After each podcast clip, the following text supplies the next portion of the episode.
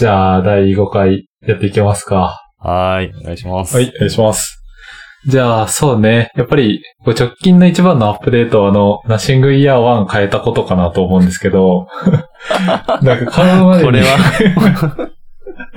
すごかったですね、本当に。すごかったね。なんか、紆余曲折あって、まあこう、順を追って話すと、あれだよね。その、この間の金曜日かな？に、その発売日があって、でまず12時ぐらいに優先販売みたいな先行販売があって、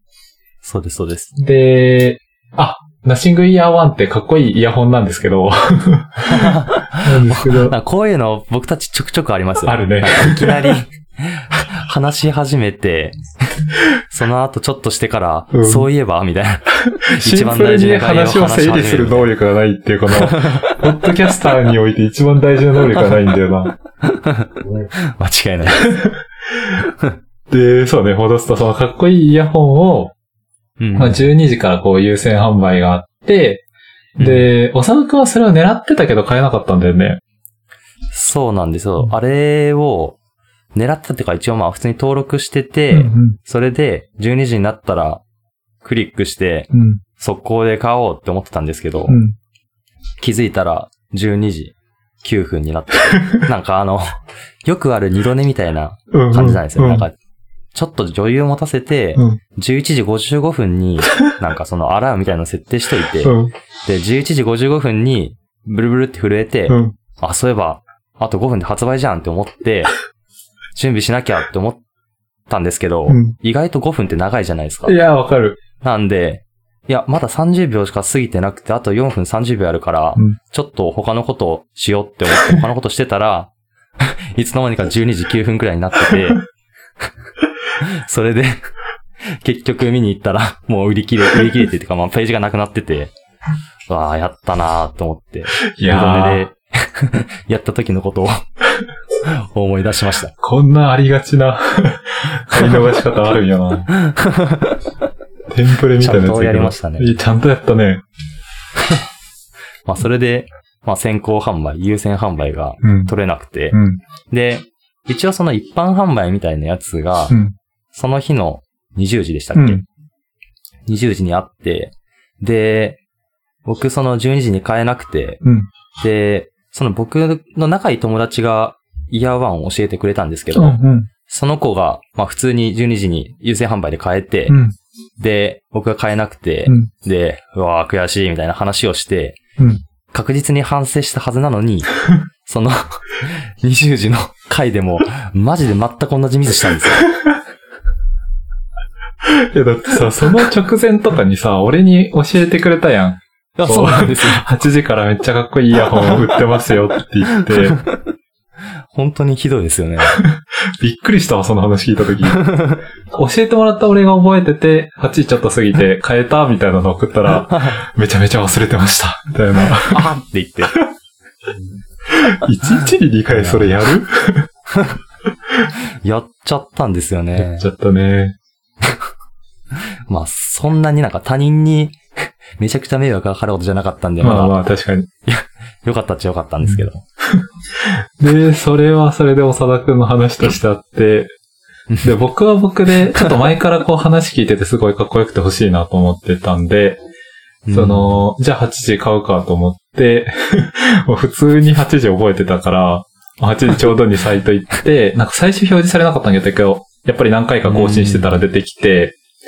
でで、すね。なんか買って、で、あの、 PayPal ってあるじゃんか、その海外の決済サービスのあ。あ、そうですよね。 PayPal でしたよね。そうそうそう。 PayPal で買おうとして、決済まで行ってうん、在庫がありませんうん。そう。で、なんか、 PayPal で、こう、購入って選んで、で、なんうかん、 PayPal 選んだはずなのに、なんかその後もう一回こう、クレジットカードの情報とか入れさせられて、なんかすごい、こあう、段階が多くて、ちょっとめんどくさいなと思って、で、まあでも変えたしよかったと思って、で、その後、うん長田くんに連絡して、変えたみたいに聞いたら、いや、変えなかったっす、やらかしました、みたいなの来て、こいつ何やっとんねん、みたいに思って、で、よくよく自分のその購入した取引詳細みたいなの見てみたら、なんか僕は僕で2個買ってて、意味がわかんないですね。いや、マジで自分でも意味わかんなかったけど、そう、思い返してみると、多分そのペーパルとかで、なんか、もう一回クレカ情報入れてるときはもう2回目を買ってるんだよね。ああ、なるほど、なるほそう、ど。ペーパルで1個買ってクレカで1個買ってたから、ああ、そそううそうそうなんですね。なるほど。はうわってなったけど、まあ目の前に買い逃してる人がいたおかげで、お互い、ウィンウィンな感じでいけましたね。なんかマジで正常な人が一人もいない場で、なぜか全て丸く収まるっていう。本当に、何が起こったんでしうんですかね、あれは。だからあの、あれ思い出したね、すごいネットミームになってるさ、ジョジョのさ、うんあの、ありのまま今起こったことを話すぜ。何を言ってるか分からねえと思うがっていう。間違いないですね。同じミスを2回起こして、買い逃したけど、なぜか手に入ったみたいになってますなぜか2個買ったけど、なぜか買い逃してる人がいるっていう。いやーよかった。でも届くのめっちゃ楽しみだね、あれ。あ、そうですね。多分来週とかにはなんか届くらしいから、あ、そう、ですか？多分9月6日とかって書いてたから、へーまあ下手したら、下手したらってか多分、あれですよね。僕が1段階目で買いそびれた優先は、多分もう、今日とか明日、8月中に届あ、くみたいな感じだったと思い。まあ、す。いいな。なんで、今なんか、エゴサとかしたら、もう持ってる人いるかもしれないですね。いやー、楽しみですね。そう、このナッシングイヤー1が、もうめちゃめちゃかっこよくって、なんだろうね、あのかっこよですよね、さ。本当に。すごいサイバーパンクというか SF 系というか、うーん。なんかこう、まあ、カラーが、いい意味でのおもちゃ感みたいな感じのところありますよね。そう、カラーがこう白黒赤で構成されてて、うんで、しかも筐体がこのスケルトンっていうね、我々世代をめちゃめちゃくすぐってくそそられますよるね。スケルトンで中身のちょっと部品見える感じだし、なんかその、うん。イヤホンに出てくる、ちょっとこう、ディスプレイみたいなのがあって文字が出てくるんだけど、それもちょっとアナログな、なんか電光掲示板みたいな感じで出てくるとことか、うんめっちゃかっこいいし、サイトもさ、そう、サイト見たいや、そうなんですよね。あの、サイトのデザインとか、その、カマキリのやつとかめちゃめちゃかいや、やばっこいいですよね。い。もうだって、サイトの潜在写真で虫出てくるってやばいでしょ？すごいですよね、あの売り方。なんか、刺さるところにはうんめちゃめちゃ刺さるんだろうなって感じになりますね。いやー、なんかあれは、すごいな。なんか本当に、センスがある人がいるというか、てかもはやなんか、そうですよね。こっち側の人間というかさ、俺らが欲しいものをめちゃめちゃ分かってくれる人がいる的な 安心感があるよね。本当にありがたいことですね。そうでなんか、こう、レビュアーみたいな人がすでに届いてる人がいて、なんかその動画とか見てたんだけど、その箱の開け方もめっちゃかっこよくって、なんかその、え普通の箱じゃなくって、なんかね、ちょっと破くんよ。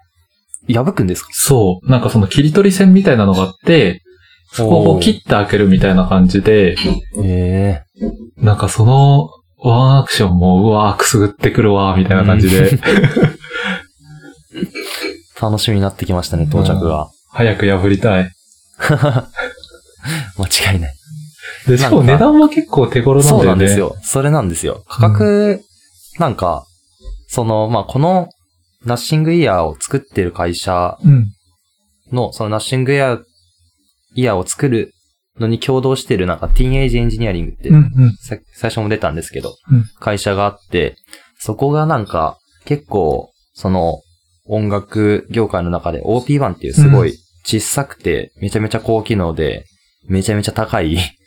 シンセみたいなやつがあるんですけど、うん。まあ、それとかを作ってる会社があって、うん。まあ、そこの共同みたいな感じで作ってるっぽいんですけど、まあそこの商品とかもめちゃめちゃかっこいいんですけど、全部結構高いんですよね。うん。でもなんか、ナッシングイヤー、絶対3万とかするんだろうなと思って、蓋開けてみたら1万3000円くらいで、ねで、機能とかもすげえ多彩でうん、ちゃんとノイズキャンセリングとかついてるし、うんうん。なんか、すごい、今のワイヤレスイヤホンのスタンダードが全部ちゃんとついてて、うん。すごい楽しみになります。もうこれで本当音質良かったら言うことないもんな。本当に言うことないです。うん。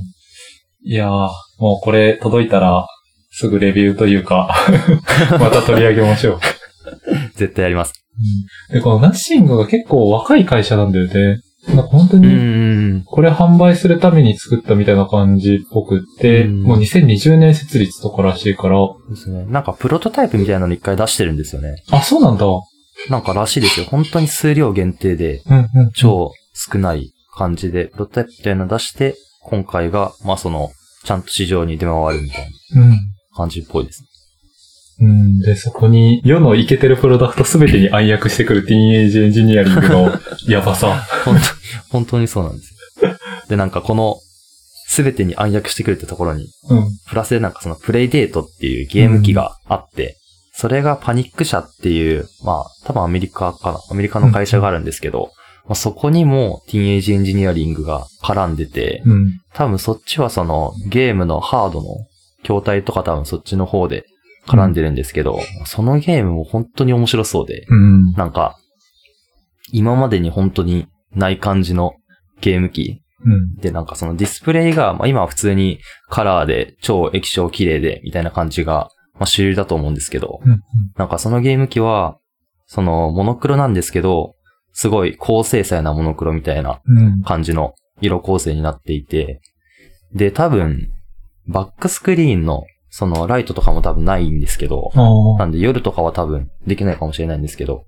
なんかそこもすごい個性的だし、普通の十字ボタンと AB ボタンと、あとなんかクランクっていううん。横に回す取っ手みたいなのがついてるんですね。うん。うん。なんかそれがめちゃめちゃ特徴的で、うん。まあそういう特徴のあるゲーム機を、そのクリエイターいろいろいる、そのドット絵とかのゲーム作ったりするクリエイターがいろいろゲーム作ってて、うん。で、そのゲームの種類も多分36種類くらいあって、うん。で、それが、まあ、毎週届くみたいな感じらしいんですよね。サブスクリプションみたいな感じで。そのゲームを買った料金に付随して。うん。なんで、なんか、そのゲームの楽しませ方というか、そのゲーム自体を買うだけじゃなくてなんかその後もすごい楽しませてくれる、めちゃめちゃ面白そうなゲーム機が出ていて、そこも Teenage Engineering が変わってるよっていう。話でしたやばいよな もうこれをさ、だっうて、ん。いやー、その、いもう本当に時代とは逆行してるわけじゃんか。もうどんどんハイファイ化して、ボタンが増えていく中で、もう今まであったボタンをガンガン削って、十字ボタンと AB ボタン、だからもう本当ゲームボーイカラーぐらいの時代まで戻って、そうですね、で本当に。そう、でも減らすだけじゃなくって、このクランクっていう、だからあれだよね、うんなんて言うんだろう、ゼンマイというかさ、ネジ回しみたいなのがうんついて。るっていう、これすごい面白いし、で、それを、まあなんて言うんだろう、最終的なアウトプットとしてすごい、まあレトロというか、ちょっと古めな感じでまとめてっていうのが、うんいやーすごい。だって、しかもこれをめちゃめちゃ今売れててさ、も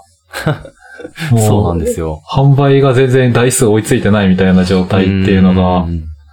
多分もう誰も予想できなかったと思うんだけど、うん。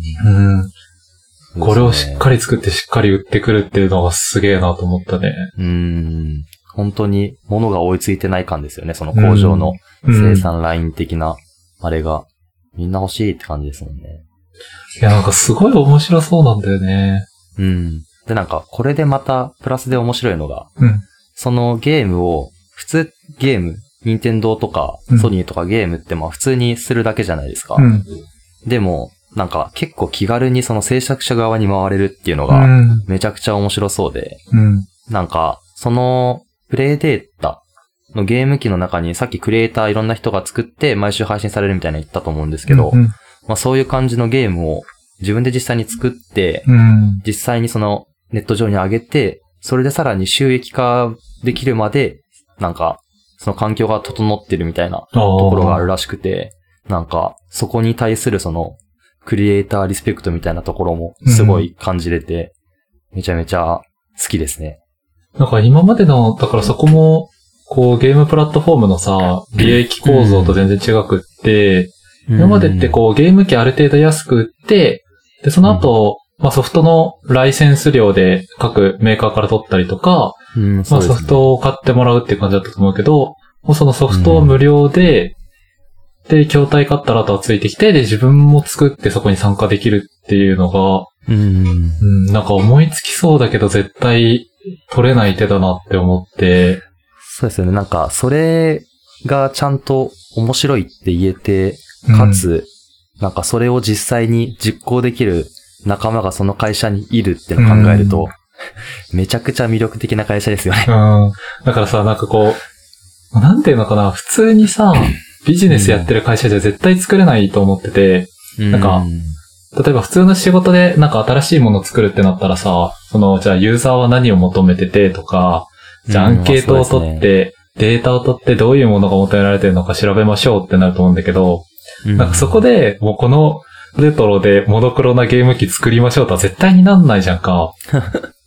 間違いなくなんないですね。うんお金になりそうかならなそうかで言ったら、うん確実にそのターゲット層はめちゃくちゃ絞られますもんね。うん。だけど、それをこう、いや、絶対これ面白いから作ってみようよって多分さ、その、それだけのね、いい人たちがいて、センスの合う人たちがいて作るっていうのが、いやー、羨ましいわ。いい世界ですね、ん本当に。なんか面白いのがこう、さっきのナッシングイヤーのナッシング社は、まあ、2020年に出たばっかりで、初プロダクトがこのイヤーワンっていう感じなんだけど、パニック社はもう結構時代が古くって、多分もう20そうなんですよね年ぐらい続いてる会社で、長いんですよね。うん、これまでもいろいろパソコンのソフトウェアとかを作ってた会社が、まあ、今回初めてゲーム筐体を作るっていう。そうですよね。多分、なんかそういうところでも、その、筐体作りに関わったティーンエイジエンジニアリングに、うんなんかいろいろそういうアドバイスとか、そっちのなんかハード面でのうん。なんか支援みたいなのがあって、うん。みたいなところがやっぱあるんですかね。うん、ああ、うん、ありそ別にあれですもんね、ソフトだけまあ別にそのモノクロのゲームだったら、別にそれこそ前のトピックであった Steam とかう。うんでも、配信できるはできるじゃないですか。うんでもなんかそこにそのソフト会社がさらに自分の会社の中でハードになるゲーム機まで作って、それを合わせてハードと一緒に売るっていうのがなかなかできることじゃないですよね。うん。いやー、マジですごい。情熱をすげえ感じるんだよな。間違いないです。そう。で、なんか、僕が、そう、最近、その、すごい、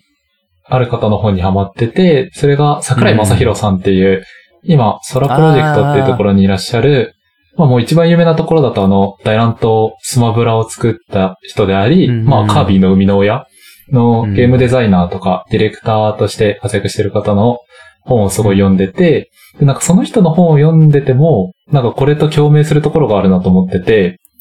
で、その桜井さんの、まあ、今のゲーム業界に感じてる危機感みたいなところがいくつかあるっておっしゃってて、まず一つが、やっぱりその、完全に新規のゲームソフトがもう全然売れなくって、ユーザーが。そう、続きもののシリーズものをもう安定して求めるようになってる。だから例えば、ポケットモンスターシリーズとか、メタルギアシリーズとか、そういう、もう絶対面白いものしか買わなくなってるっていうところ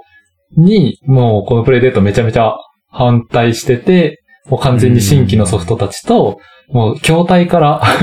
完全に新しいっていうところがあるし、そうですね。なんか確かに言われてみれば、その新しい、すごい売れてるゲームタイトルみたいなのって、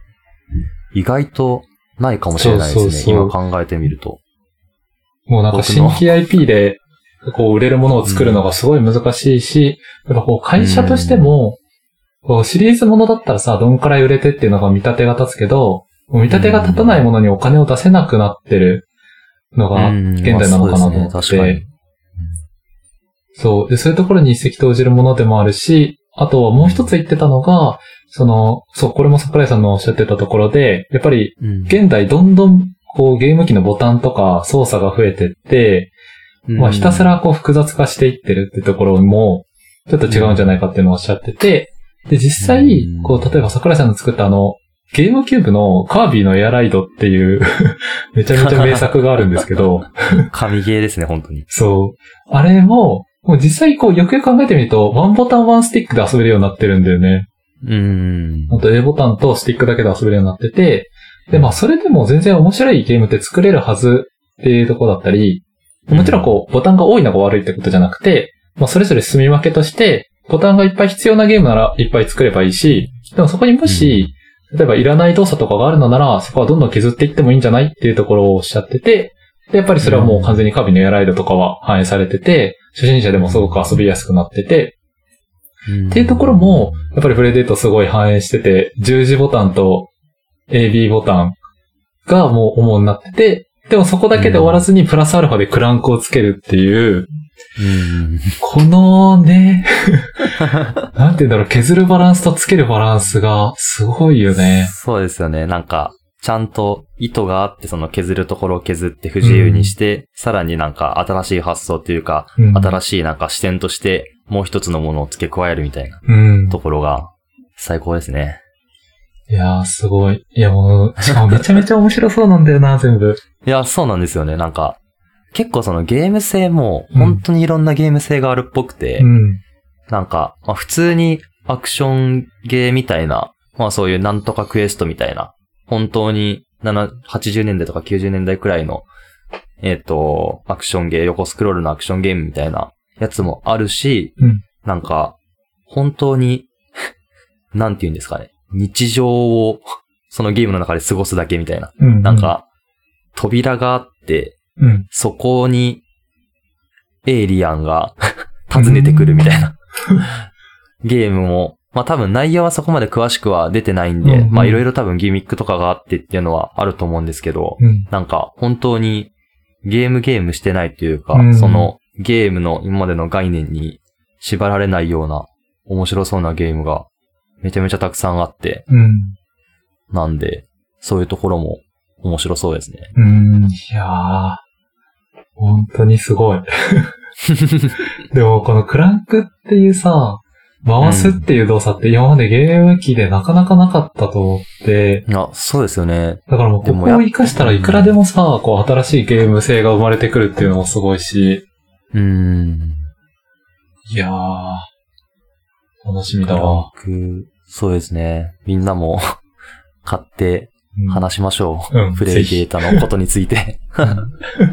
そうで、あとは、やっぱりこう、まあ、もう一回話戻っちゃうんだけど、そのプレイデートの話で、ここまでのゲームマーケットで行くと、まあ、やっぱりうん、ハード面で言ったら、メインのところは任天堂、ソニー、で、まあ、あとはマイクロソフトの Xbox っていうところで、ほぼ対局が決まってた時代から、まあ、直近、こうやっぱりマインクラフトの躍進とかもあって、パソコンゲームっていうのが出てきて、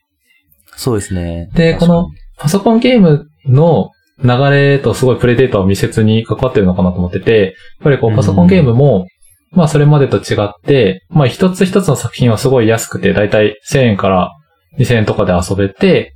で、ね、こう結構バグとかもあって、まだまだ未熟なんだけど、その代わり、こう例えばすごい尖ったアイデアがあったりとか、まあ雰囲気がもう今までに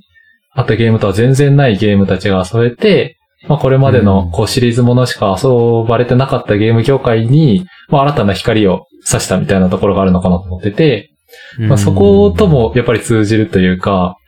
で、その、まあこれまではパソコンっていう、なんていうのかな、第3、第4のハードが出てきたっていう状態から、まあうん。ハードを作る人ってなかなかいなかったと思うんだけど、そうですね。そこでこんな可愛いハードを作ってくるっていううん凄さね。その、さっき新しいゲーム全然ないみたいな話なんですけど、なんか言われてみれば意外とパソコンゲームの方はすごい今、なんか Apex とかすごい流行ってるゲームっていろいろたくさうんんある。なって思って、多分その Steam とかうん。のそのインディーゲームみたいなのも多分そうなんですけど、うん。やっぱりなんかハードが元から用意されてて、うん。ソフトだけで配信してその自分のゲームとかをなんか外に出せる時代になっちゃったら、うん。新しいゲームとかって絶対そっちの方が、合理的に考えていいじゃないですか。うん。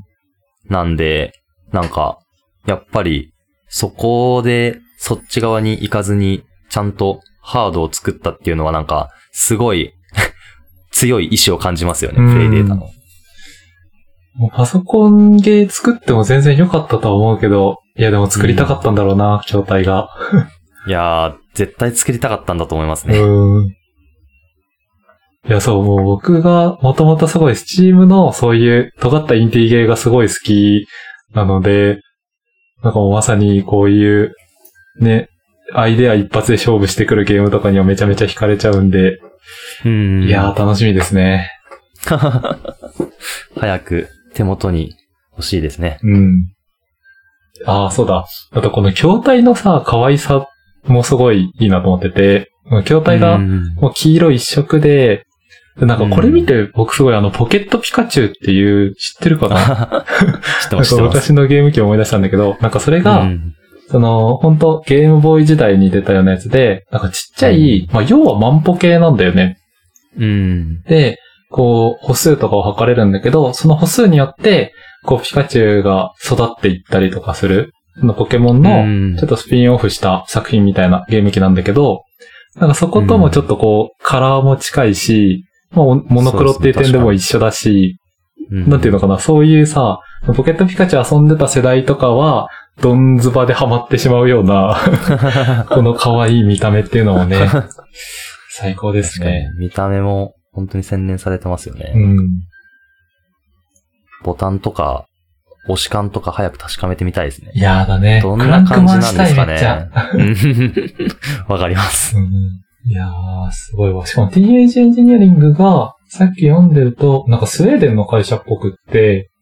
うん。やっぱ直近スウェーデンの会社って言ったら間違いなく上がってくるのが Spotify だと思うんだけど、うん、確かに。もうスウェーデンで今何が起こってるのか気になりすぎる。確かになんか、ねどうなんですかね。でもスウェーデンってあれじゃないですか。なんかよく、その、すごい高所得な人がめちゃくちゃ住んでるみたいに言うじゃないですか。うんうんなんで、なんか、その、言い方悪いかもしれないですけど、その高所得で、かつその考え方とかにすごい柔軟性があって、うんうんそれを実際にやってみようって動き出せる、本気で動き出せる資金とか、そういう人とかがやっぱり集まりやすいのかなっていうのはちょっと思います。うん、確かに。やっぱってなると、クリエイティビティはお金から来るのかな。まあでも実現性に関しては間違いなくありますよね。まあ確かにね。うん。そう、その、Spotify の今のこう、躍進のこう背景みたいなところを探っていくと、うん。なんかもともと、このサブスク、音楽サブスク市場ってやっぱり一番大きかったのが Apple Music で、うん、で、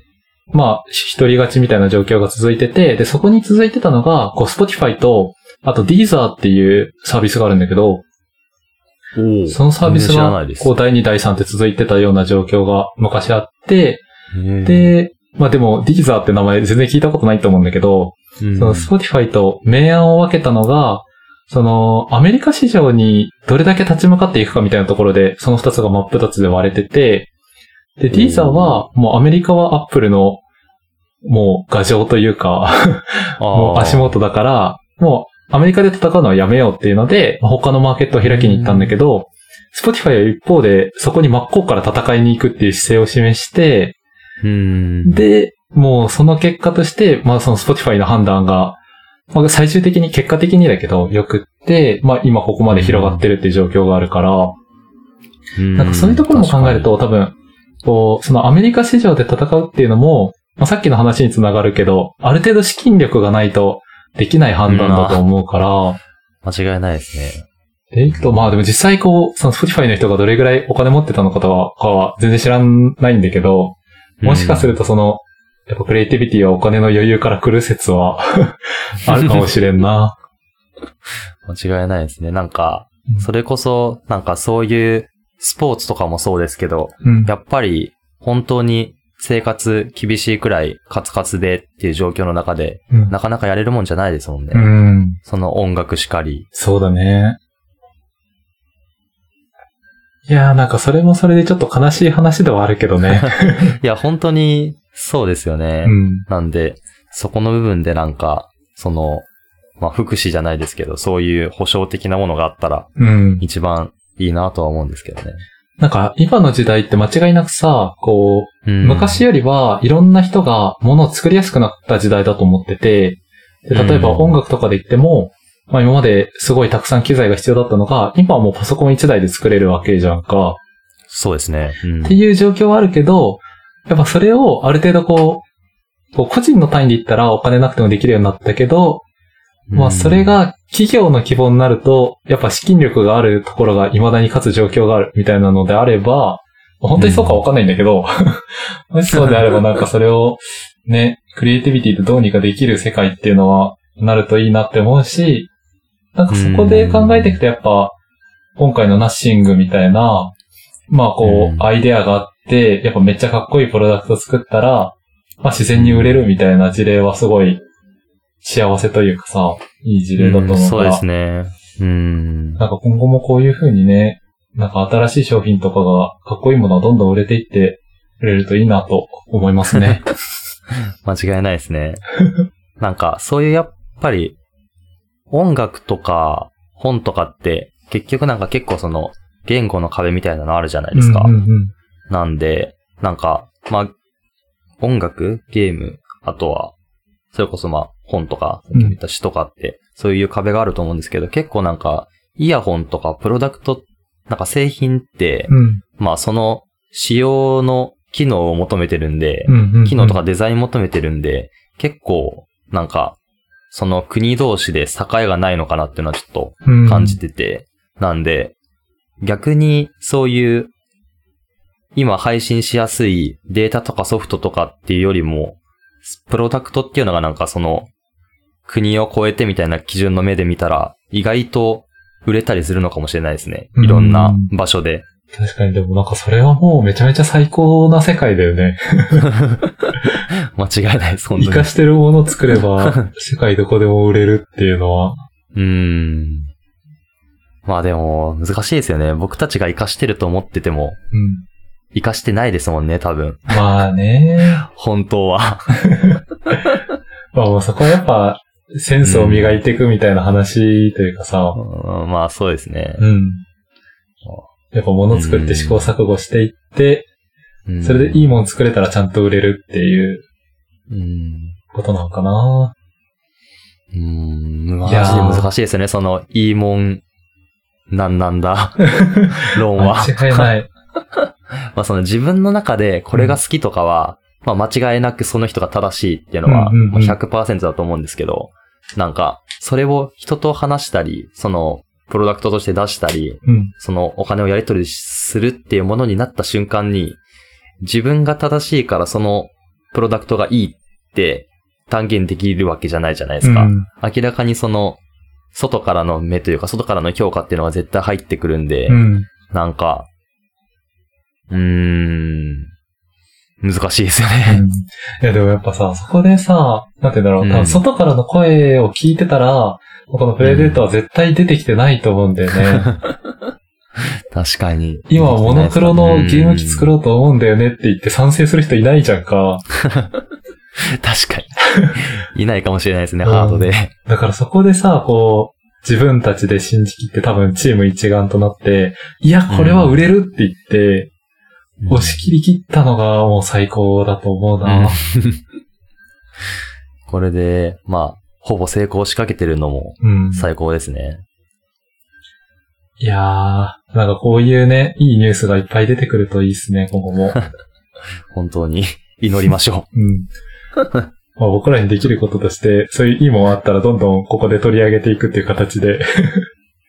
貢献していけたらと思います。う。お便りをね、うん。いただきたいですね。あ、ちょっと一瞬いいですか？いいよ。今、一生、Apple Watch が、の、アラームが鳴ってて、これを、ちょっと、今、ここカットで切ってきます。オッケーオッケー。あ、このミリオン座の話する？しますか、うんあ、でもそんな時間かかんないかもしれないうんうんで。すね。じゃあ、ちょっとしますか。うん。まあ、ここからは、僕個人の 宣伝みたいな感じになっちゃうかもしれないんですけど、うん。なんか、結構、コロナが、あー結論から先に抑制つけた方がいいですね、これは。えっと、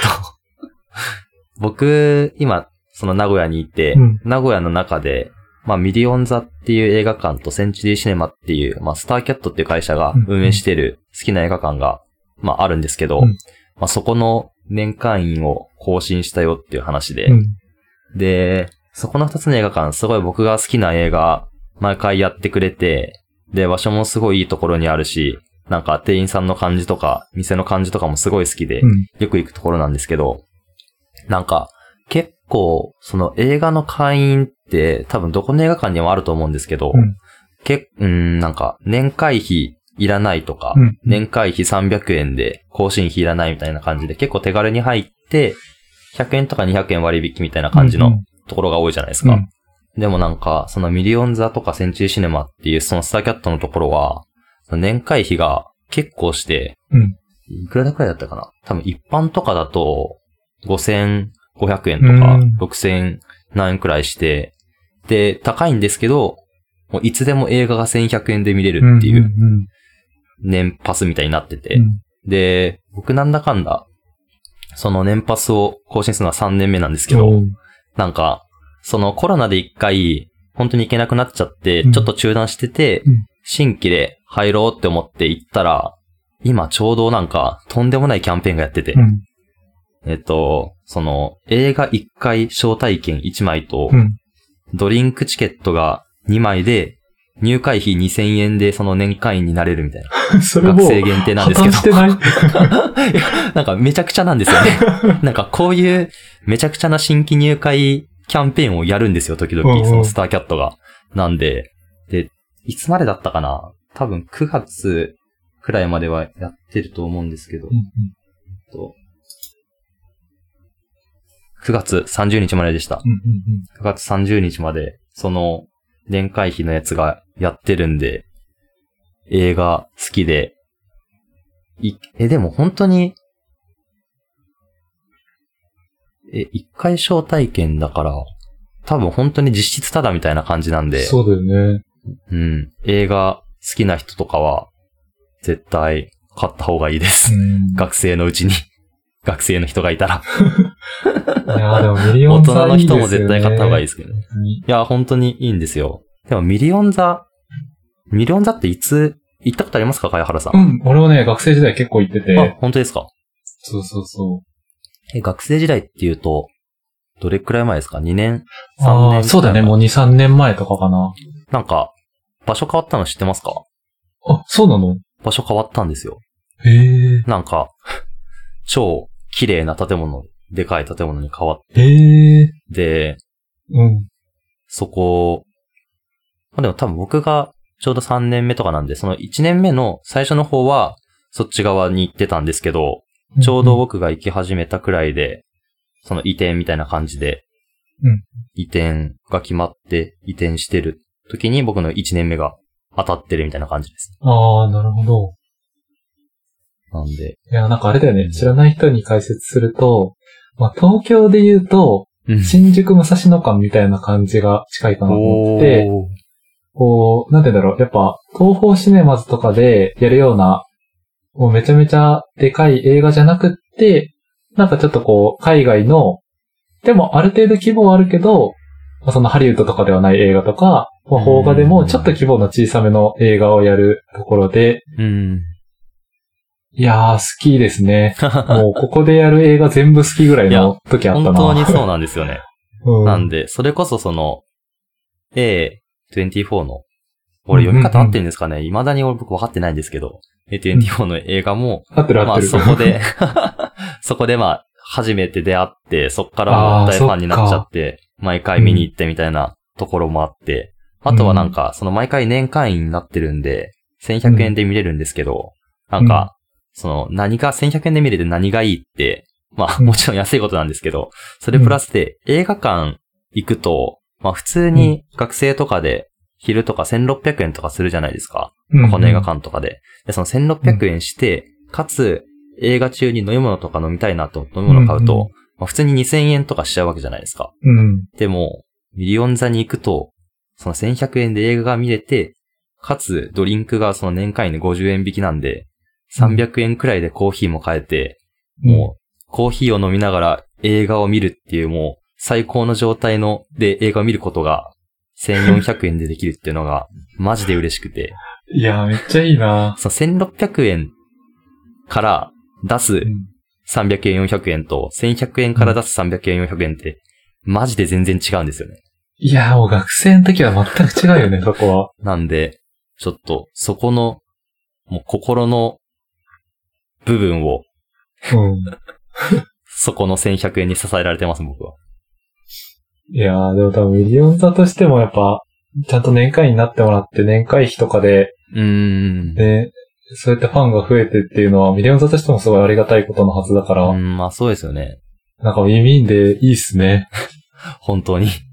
お世話になってます。じゃあ学生の皆さんは特にぜひ、で、かつ名古屋いる方がいたらそうですね。おすすめですっていう。9月30日までなんで、うん 僕の ナッシングイヤーワンみたいにならないでください。いや、間違いない。って感じかな、じゃあ。ちょうどいい感じに終わりました。よし。